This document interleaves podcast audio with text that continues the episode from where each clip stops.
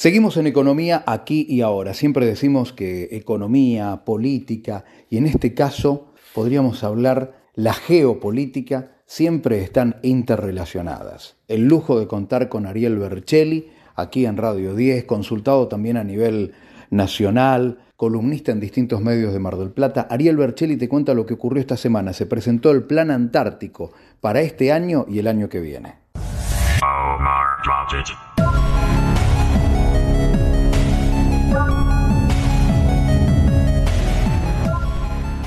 Con la mirada puesta en el sur, apostando a la innovación y al desarrollo científico-tecnológico de la Argentina, el martes 29 de noviembre, el ministro de Defensa Jorge Tayana y el canciller Santiago Cafiero presentaron los lineamientos generales del Plan Anual Antártico 2022-2023. Este contiene todas las actividades y proyectos que se llevarán adelante en el sector antártico argentino durante la campaña antártica, es decir, entre el 1 de noviembre del año 2022 y el 31 de octubre del 2023. De la presentación del plan también participaron el secretario de Malvinas, Antártida y Atlántico Sur, Guillermo Carmona, la directora nacional del Antártico, Patricia Ortúzar, y el comandante conjunto antártico, general de brigada Edgar Calandín.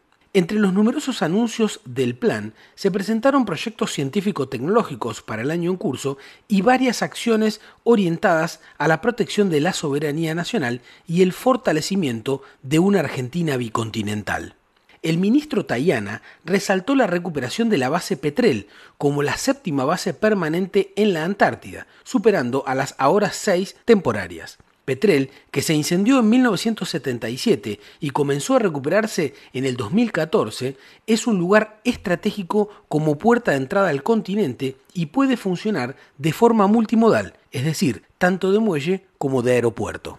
Otro de los anuncios clave que presentó Tayana tuvo que ver con la construcción de tres laboratorios multidisciplinarios que se instalarán en esta campaña antártica en San Martín, Esperanza y en Orcadas.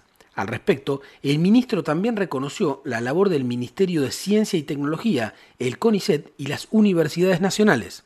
Finalmente, otros anuncios de relevancia. Por primera vez habrá una jefa mujer en una base antártica permanente. La base Carlini estará al mando de la mayor Vanessa Pía. Además, la base Brown, administrada por la Cancillería, tendrá también al frente a la licenciada Astrid Zafiro. El siglo XXI parece invitar a que Argentina oriente y profundice su mirada hacia el sur, hacia el mar, hacia sus islas, y a construir una presencia pionera y de vanguardia para la Antártida.